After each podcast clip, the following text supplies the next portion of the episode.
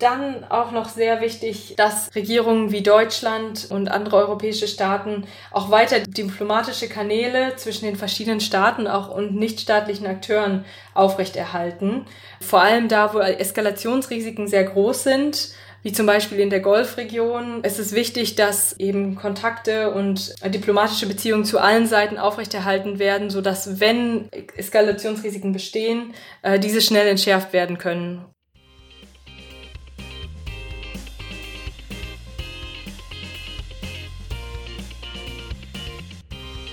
Herzlich willkommen zu Peace by Peace, einem Podcast zur Friedens- und Sicherheitspolitik. Ich bin Sarah Brockmeier. Ich bin Research Fellow am Global Public Policy Institute, dem GPPI in Berlin. In den letzten zehn Folgen dieses Podcasts ging es um Konfliktländer und Politikoptionen für Deutschland und Europa, zum Beispiel um Syrien, Mali, Sudan und einige andere Länder. So soll es auch mit Peace by Peace weitergehen. Aber da sich die Welt in den letzten Wochen so rasant verändert hat und da sich die Corona-Pandemie auch enorm auf Krisen- und Konfliktländer auswirken wird, möchte ich mit dieser Folge heute eine neue Staffel beginnen.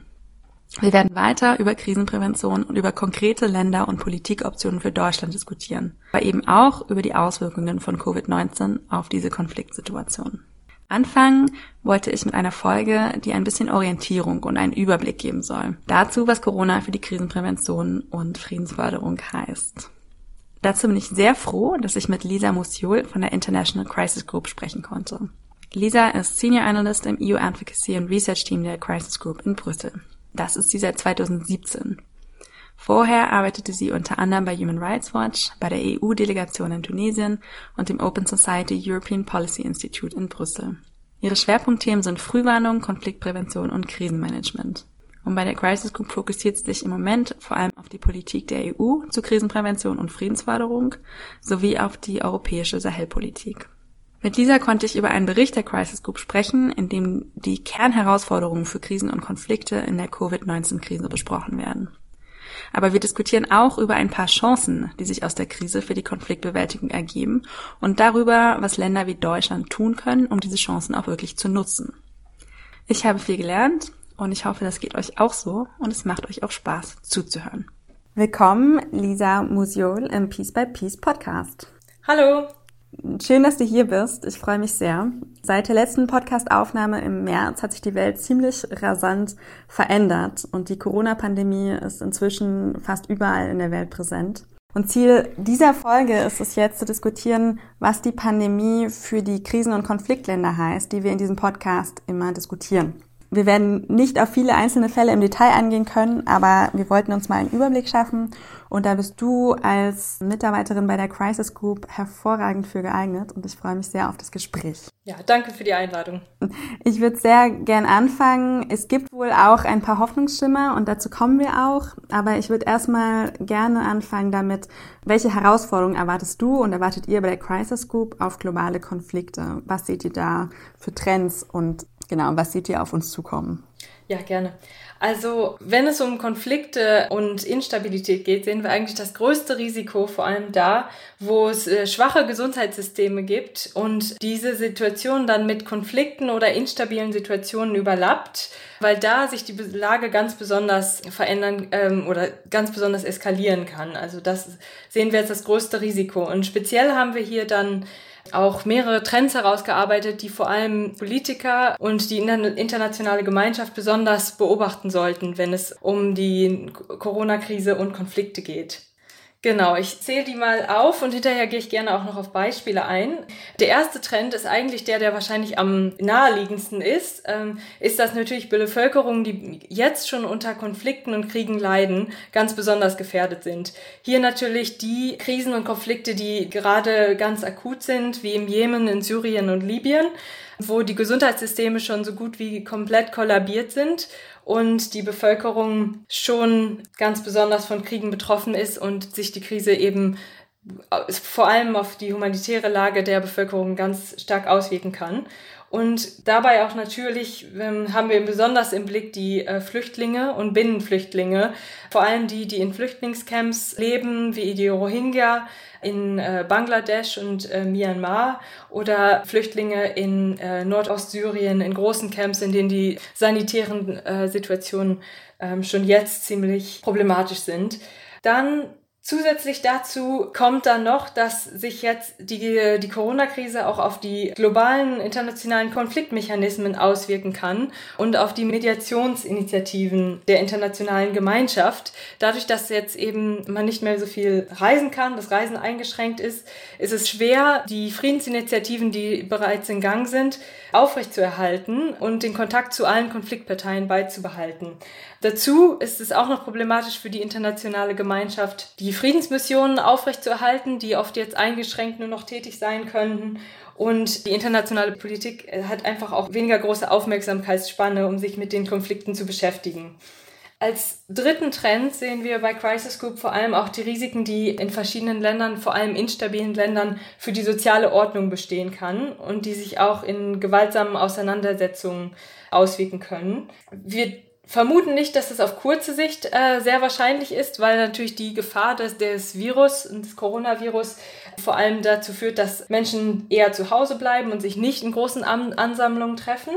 Aber auf die längere Sicht und vor allem, wenn sich die wirtschaftliche Lage in Ländern verschlechtert durch die äh, Corona-Krise, kann das auch eine große Rolle spielen. Wir haben in 2019 schon eine große Protestwelle gesehen, vor allem aufgrund der globalen und nationalen Ungerechtigkeit in vielen Ländern.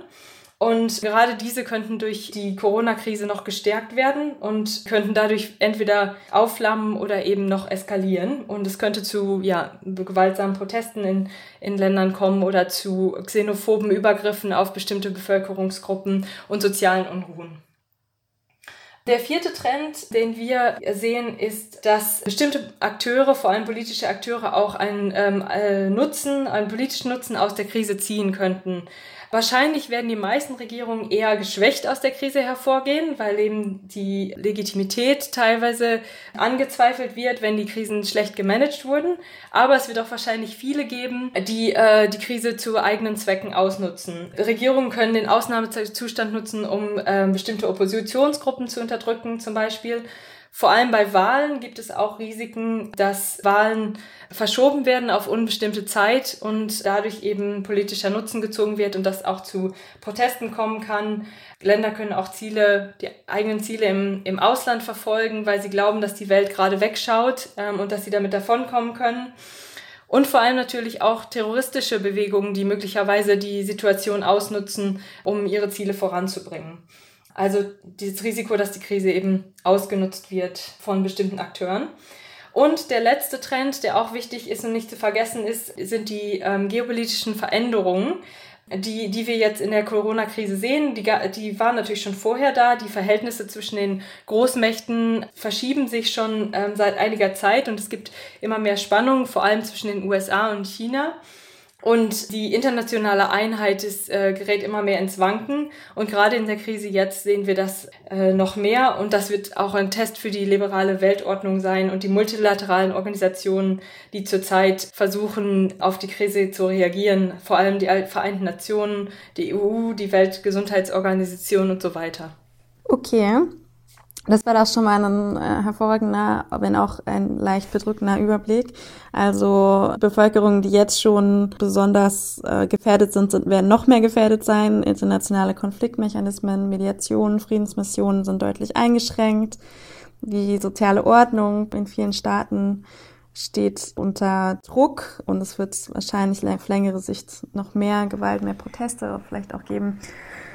Politische Akteure werden diese, wenn ich dich richtig verstanden habe, sowohl staatlich als auch nicht staatlich, werden ähm, diese Krise ausnutzen können für ihre Zwecke und damit vielleicht dann auch Konflikte verschlimmern. Und die geopolitische grundsätzliche Lage wird sich verändern und die liberale Weltordnung noch stärker unter Druck setzen. Ich würde gerne so ein paar Beispiele zumindest auch durchsprechen.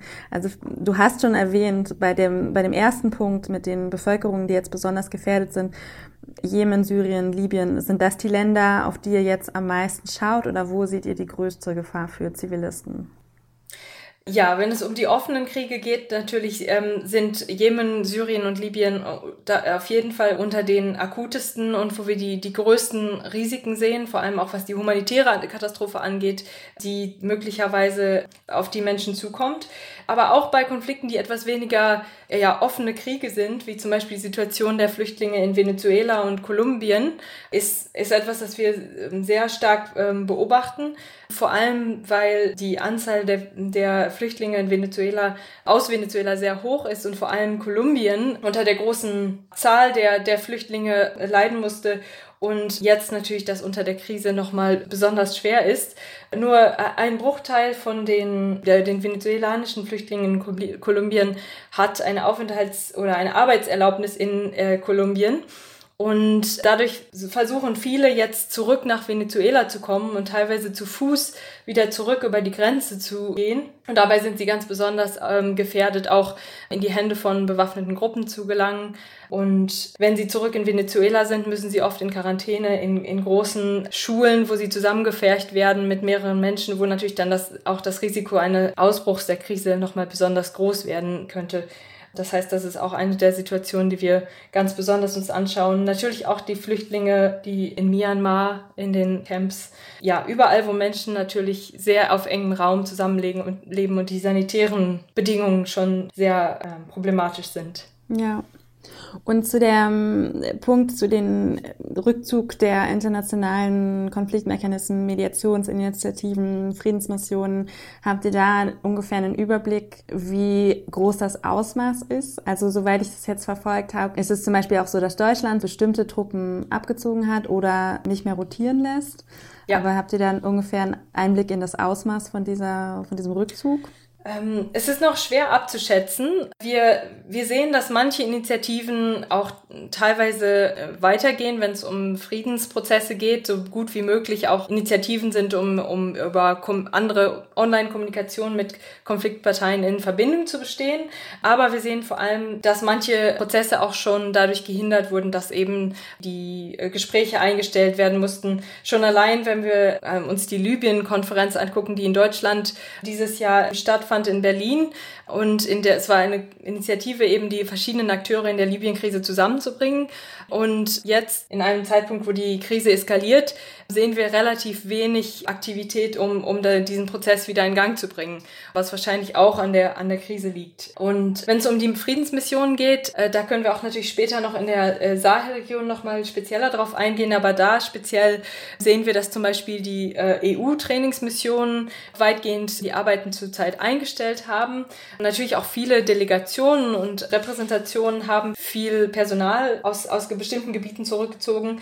Die Friedensmission in Mali, MINUSMA, hat die Rotation, äh, wie, wie du schon gesagt hast, von Truppen eingestellt. Und das wird wahrscheinlich in äh, verschiedenen Friedensmissionen passieren, um eben den Ausbruch, die Ausbreitung der Krise zu verhindern. Da ist natürlich dann das Risiko, dass die Moral der verschiedenen Truppen dadurch geschwächt wird und eben auch die Effektivität und dass äh, sie dadurch Schwierigkeiten haben, noch weiter vor Ort ihre Mission zu erfüllen, vor allem auch dadurch, dass lokaler Transport eben auch eingeschränkt wird. Ja, dann würde ich sehr gerne einmal über die Sahelregion reden, weil das ist eine Region, an der du vor allem auch arbeitest und es ist jetzt auch gerade in Deutschland in den nächsten Wochen wird im Bundestag über MINUSMA und die EU-Trainingsmission debattiert werden, weil das Mandat verlängert werden muss da wäre das super interessant zu erfahren von dir. Was, was sind, wie siehst du die Auswirkungen der Covid-19-Krise jetzt auf die Region? Ja, generell müssen wir dazu sagen, dass es schwierig ist, die korrekten Zahlen der Fälle in den einzelnen Ländern zu bekommen. Es gibt natürlich offizielle Zahlen, aber wir vermuten, dass natürlich da auch die Dunkelzahl relativ hoch ist und dass viele Fälle eben nicht bekannt sind und dass dadurch schwer ist, eben auch das Ausmaß äh, wirklich vorherzusagen. Was klar ist, ist natürlich, dass viele Herausforderungen denen ähneln, die auf viele afrikanische Staaten zukommen. Äh, oft gibt es schwache Gesundheitssysteme. Äh, mein Kollege sagt immer wieder, dass Kenia so viele Beatmungsgeräte hat im ganzen Land wie, wie ein großes Krankenhaus in Deutschland, um, um sich überhaupt mal vorzustellen, wie wenig vorbereitet viele afrikanische Länder auf diese Krise sind. Und dazu kommt in vielen Ländern natürlich das Dilemma, dass die Maßnahmen sowie Ausgangssperren und Social Distancing sich natürlich ganz stark auf die wirtschaftliche Situation der Bevölkerung auswirkt. Viele leben von Tageslöhnen und können dadurch, sobald sie äh, eben nicht mehr arbeiten können oder nicht mehr aus dem Haus können, eben auch für den Tag äh, kein Geld verdienen und, und möglicherweise kein Essen kaufen. Und das ist wirklich für unsere Kollegen, die, die vor Ort sind, die sehen das sehr stark als eins der großen Risiken. Und da ist es eben schwierig zu sehen, welche Maßnahmen sind gerechtfertigt und sind wichtig, um die äh, Krise einzudämmen, äh, ohne dabei der Bevölkerung zu sehr zu schaden. Das ist, glaube ich, eins der Dilemma, die viele Staaten vor allem in den Ländern haben. Und natürlich auch die wirtschaftlichen Folgen generell von Ländern, die speziell auch von Export und Import abhängig sind. Ja, langfristige Folgen für die Wirtschaft sind auch ein großes Problem. Aber dann gibt es natürlich auch äh, speziell Herausforderungen, die in der Sahelregion ganz besonders stark sind, in unserer Meinung nach. Wir sehen, dass vor allem die Regierungen und staatlichen Institutionen schon jetzt ziemlich geschwächt sind und teilweise wenig Glaubwürdigkeit haben und ganz besonders im ländlichen Raum in der Sahelregion. Das heißt, dass die Maßnahmen, die von den Regierungen getroffen werden, oft wenig von der Bevölkerung akzeptiert äh, werden. Wir sehen das zum Beispiel in äh, Niger. In dem Land hat die Regierung beschlossen, die Moscheen zu ähm, schließen für, für Gebete, gemeinsame Gebete, die täglichen Gebete sowohl als auch die Freitagsgebete in Gruppen. Und das hat zu vielen gewaltsamen Protesten geführt, weil die Bevölkerung da das Gefühl hat, dass der Staat zu sehr in den, in den Glauben der Bevölkerung eingreift, vor allem in der, im Land, das zu 98 Prozent aus Muslimen besteht wir sehen da auch ein Risiko, dass das möglicherweise auch von extremistischen Gruppen ausgenutzt wird, die eben dann versuchen, den Staat noch weiter zu diskreditieren und sich als Akteure darzustellen, die eben den Glauben verteidigen. Und das sehen wir zum Beispiel als eine der Entwicklungen speziell in Niger, die wir besonders äh, beobachten. Zusätzlich natürlich in der Region, wie das auch natürlich bekannt ist, wie du schon sagst, in Deutschland gibt es dazu auch viele Diskussionen, gibt es verschiedene terroristische Gruppen, die aktiv sind in der Region und sich auch weiter ausbreiten.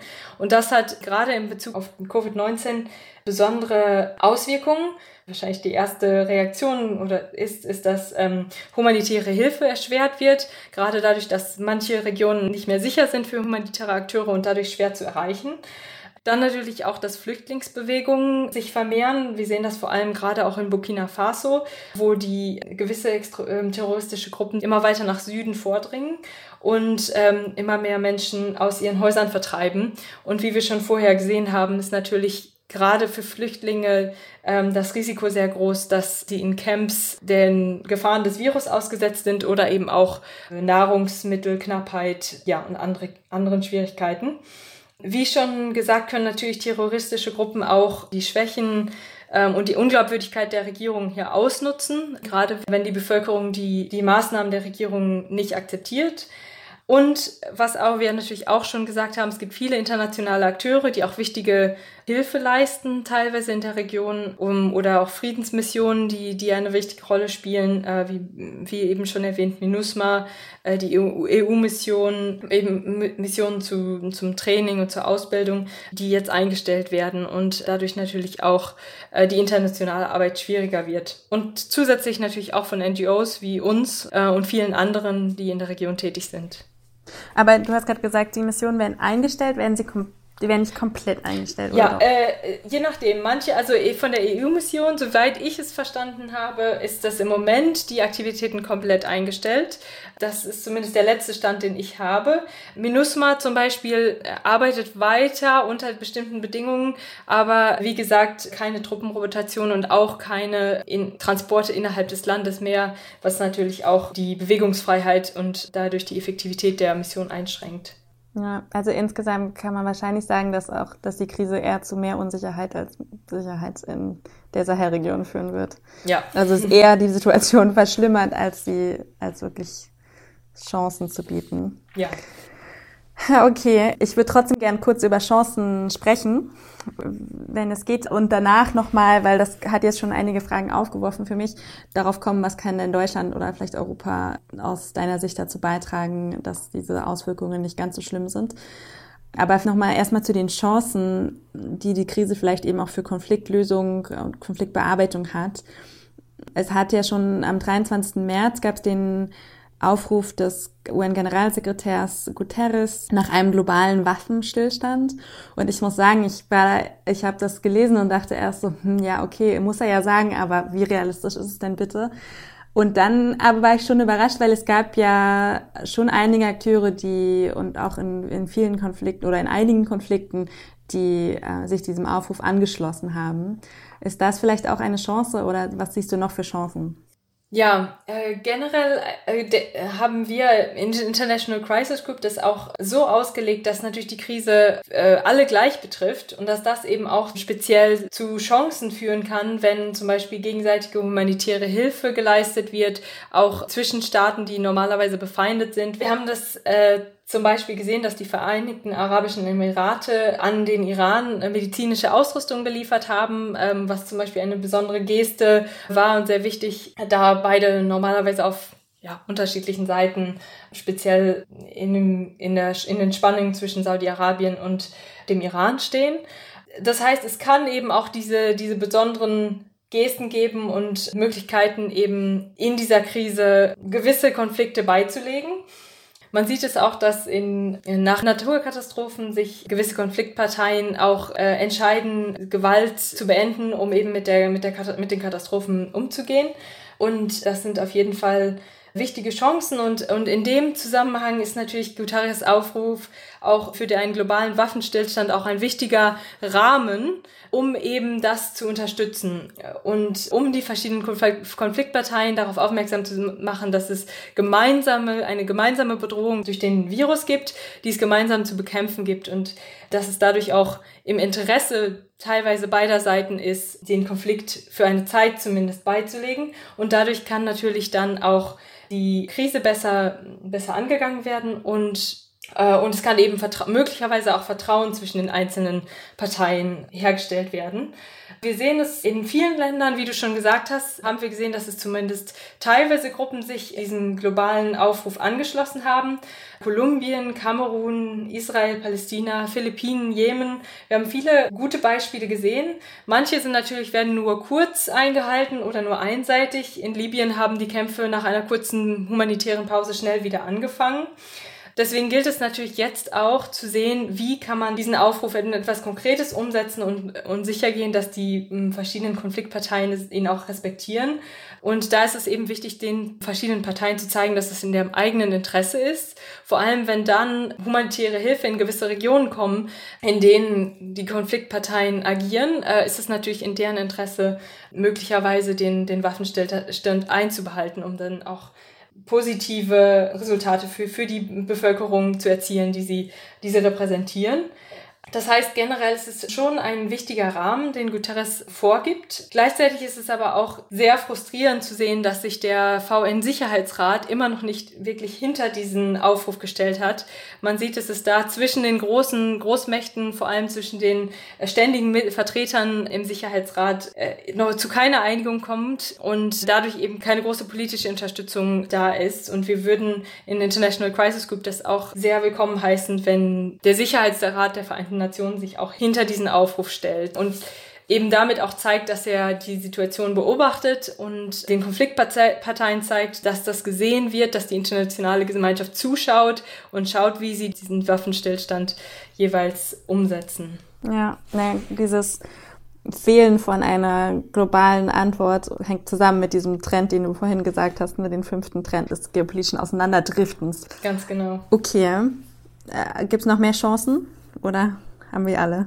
Ähm, ja, also in Crisis Group haben wir noch verschiedene Chancen, also verschiedene konkrete Fälle, in denen wir Chancen sehen. Die Frage ist, ob die verschiedenen Akteure diese Chancen nutzen.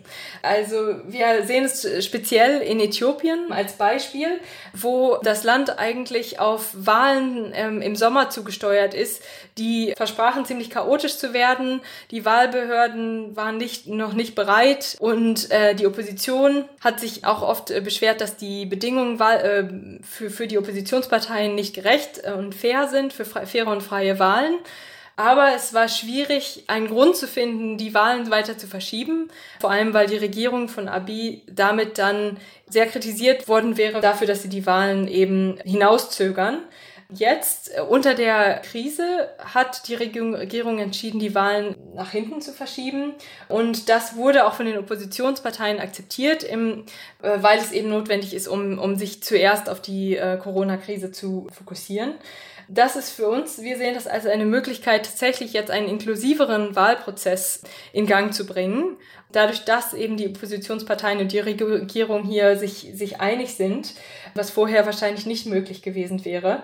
Hier ist natürlich dann die Frage, ob die Regierung sich auch weiterhin inklusiv verhält und die anderen, die Oppositionsparteien auch in die weiteren Prozesse mit einbezieht, vor allem wenn es darum geht, wie, äh, wann und wie die Wahlen gestaltet werden.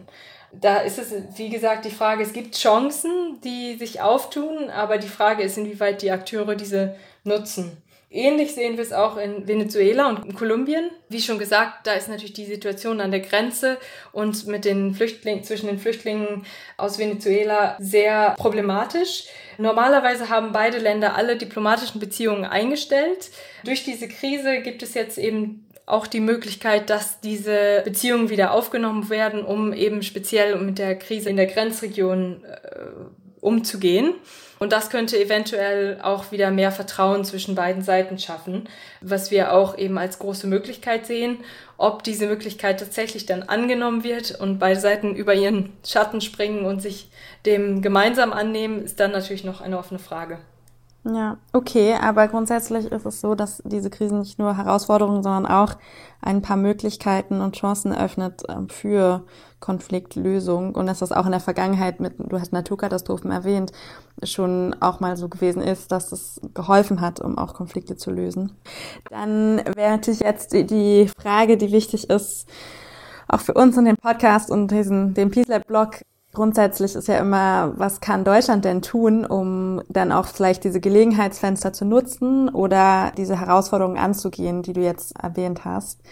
Und genau, was sind da eure Empfehlungen? Ja, ja, generell ist, glaube ich, hier erst einmal wichtig zu, zu sehen, dass natürlich auf Regierungen im Moment, auch in westlichen Ländern wie in Deutschland oder in Europa, großer Druck besteht, zunächst erstmal die Interessen im eigenen Land anzugehen und da zu handeln und natürlich auch Gel Gelder hauptsächlich zu Hause auszugeben.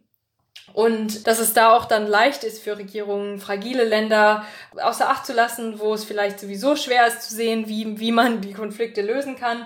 Und es da ein leichtes ist, die, die ähm, Aufmerksamkeit eben äh, nicht auf diese, diese Teile der Welt zu lenken. Wir sehen es aber so, dass gerade die Frage, wie die äh, Corona-Krise in diesen Konfliktregionen und fragilen Ländern gehandhabt wird, eine große Auswirkung darauf hat, wie diese, die Lage in den Ländern nach der Krise aussieht. Es gibt ganz großes Potenzial für Eskalation und dafür, dass wir noch instabilere Regionen haben, wenn wir aus dieser Krise, aus dieser ja, aus dieser Pandemie am Ende herauskommen. Es könnten neue Konflikte ausbrechen oder die Konflikte, die schon da sind, könnten noch weiter eskalieren. Und natürlich die Glaubwürdigkeit des multilateralen Systems könnte geschwächt werden, wie, wie ich schon ähm, vorher erwähnt habe. Was auch natürlich wichtig ist zu sehen, können multilaterale Organisationen da helfen, wo es wichtig ist, wenn es wichtig ist. Und wir haben konkrete Schritte erarbeitet, wo wir Potenzial sehen, auch für Staaten wie Deutschland und europäische Staaten zu helfen.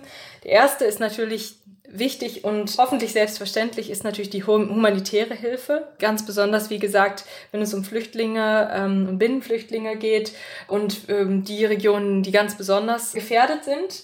Zusätzlich natürlich auch das, was auch schon viel passiert. Zu großen Teilen würde ich sagen, ist die Mobilisierung von Geldern, um die Gesundheitssysteme von äh, Ländern zu stärken, wo, wo das System schwach ist. Und auch eben die wirtschaftlichen Schocks etwas abzudämpfen, die höchstwahrscheinlich mit der globalen Rezession und mit den einzelnen wirtschaftlichen Krisen in den Ländern kommen. Da ist natürlich es auch wichtig, dass Schulden erlassen werden für stark verschuldete Länder. Ich glaube, hier der Internationale Währungsfonds und ähm, ja, europäische Länder unterstützen das auch schon. Hier besonders durch meine Arbeit mit der Europäischen Union sehe ich hier auch einen wichtigen Punkt im äh, Budget der Europäischen Union, das im Moment neu verhandelt wird, auch da zu schauen, dass wenn es darum geht, die Gelder neu zu verteilen, um auf diese Pandemie einzugehen, dass auch ganz wichtig die Außenpolitik nicht zu kurz kommt und es speziell auch weiterhin Finanzierung von Konfliktprävention und Friedensmediation gibt und dass das eben weiter stattfinden kann. Dann der dritte Punkt, den wir haben, ist, dass auch die Friedensprozesse, die zurzeit eben ja schon im Gang sind oder die nur für, kurze Zeit jetzt aufgehört haben, weiter aufrechtzuerhalten. Speziell zum Beispiel in Venezuela, wo wir ursprünglich im März teilweise neue Chancen gesehen haben oder auch in Afghanistan, wo die Taliban und die USA jetzt sich auf ein Abkommen äh, geeinigt haben, äh, Südsudan, ja, viele, viele, viele Friedensprozesse, die eben weiterlaufen müssen, auch während der Krise. Dann sollten Regierungen sich ganz besonders auch Wahlen anschauen. Wie schon vorher gesagt, das Risiko, dass Wahlen immer weiter auf unbestimmte Zeit verschoben werden und die politische Instabilität, die damit einhergeht, ist äh, ganz besonders riskant und da kann eben viel äh, Aufmerksamkeit der internationalen Gemeinschaft helfen. Speziell äh, Beispiele sind Bolivien oder so Somalia, ähm, wo wir große Risiken sehen, dass, ähm, dass das sich negativ auswirken kann. Und dann auch noch sehr wichtig, dass Regierungen wie Deutschland und andere europäische Staaten auch weiter diplomatische Kanäle zwischen den verschiedenen Staaten auch und nichtstaatlichen Akteuren aufrechterhalten. Vor allem da, wo Eskalationsrisiken sehr groß sind wie zum Beispiel in der Golfregion. Es ist wichtig, dass eben Kontakte und diplomatische Beziehungen zu allen Seiten aufrechterhalten werden, sodass, wenn Eskalationsrisiken bestehen, äh, diese schnell entschärft werden können, ohne dass es eben tatsächlich zu Auswirkungen kommt. Und als letzten Punkt ist es auch noch wichtig, die, dass ähm, so viel wie möglich ganz unparteiische und faktenbasierte Informationen verbreitet werden, weil es natürlich auch viele Falschinformationen in, äh, in der Krise gibt. Das sehen wir überall und das hat natürlich auch große Auswirkungen möglicherweise auf Spannungen, die schon bestehen. Wenn es dann noch sich falsche Informationen verbreiten, kann das auch zu Eskalation führen. Okay, das war ein, ein super Einblick und ganz konkrete Vorschläge und eine To-Do-Liste auch für Staaten wie Deutschland. Also ich, ich noch mal kurz, ich glaube, das vor allem sechs Punkte insgesamt gemacht, humanitäre Hilfe, dann die Gelder natürlich für Gesundheitssysteme zu stärken und der Wirtschaftskrise zu begegnen, die Friedensprozesse, die im Gang sind, weiter aufrechterhalten, insbesondere Wahlen anschauen, diplomatische Kanäle aufrechterhalten und nutzen können dann und unparteiische Informationen und Fakten unterstützen. Das ist natürlich ja eine Riesenaufgabe für auch für Staaten, selbst Deutschland, was ja im Vergleich, finde ich, relativ gut ähm, jetzt durch die Krise bisher gekommen ist, ist natürlich, wie du gesagt hast, auch unter Druck, äh, vor allem sich um die Situation zu Hause zu kümmern. Und da ist natürlich die auch wenn ich glaube, relativ viel schon gemacht wird, jetzt auch was diplomatische Aktivitäten oder Entwicklungszusammenarbeit angeht, ist es natürlich schwierig, auch für dieses Politikfeld überhaupt Aufmerksamkeit zu bekommen. Ne? Ja. Okay, aber ich glaube, damit äh, haben wir schon einen sehr, sehr guten Überblick bekommen von dir über Herausforderungen, über Chancen und auch über konkrete To-Dos und Sachen, die jetzt äh, Deutschland angehen kann. Habe ich noch was vergessen? Möchtest du noch was ergänzen? Nein, ich, ich denke, das ist schon, damit haben wir schon ziemlich viel. Ich glaube, es gibt natürlich noch unglaublich viele Fälle. Es ist schwer, das alles in einem Podcast zu bearbeiten, aber ich glaube, damit haben wir schon einen ganz guten Überblick gemacht. Und ich glaube, dass eins der wichtigsten Sachen ist, dass die Krise hier zeigt auch die globale Ungerechtigkeit und die Ungerechtigkeit und Ungleichheit, die es in vielen einzelnen Ländern gibt. Und dass es wichtig ist zu schauen, wie die, denen es äh, besser geht, wie Deutschland natürlich ähm, auch die Möglichkeiten haben, anderen schwächeren äh, Staaten und Bevölkerungsgruppen, die besonders gefährdet sind, zu helfen. Ja, okay, das war nochmal, Dankeschön, nochmal ein sehr wichtiges Schlusswort zum Ende. Ich werde auch versuchen, ist jetzt eine neue Staffel des Peace by Peace Podcast und in dieser Staffel eben auch auf einzelne Ländersituationen nochmal stärker einzugehen und die Auswirkungen von Covid-19 auf diese einzelnen Situationen und dann hoffentlich eben mehr ins Detail gehen können. Aber es war super, jetzt einmal von dir diesen globalen Überblick zu bekommen. Also ganz, ganz herzlichen Dank, äh, Lisa, für dieses Gespräch. Danke für die Einladung.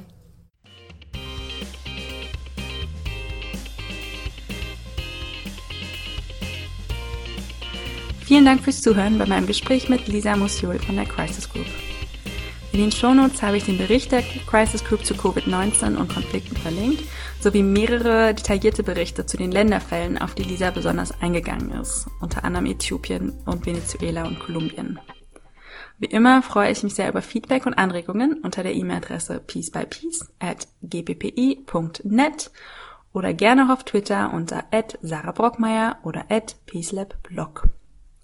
Wenn euch diese Folge gefallen hat, dann wäre ich sehr dankbar für Bewertungen und Kommentare auf iTunes, was dem Podcast deutlich mehr Zuhörerinnen und Zuhörer verschafft. Auch für sonstige Werbung bin ich natürlich dankbar. Damit erstmal Tschüss und bis zur nächsten Folge.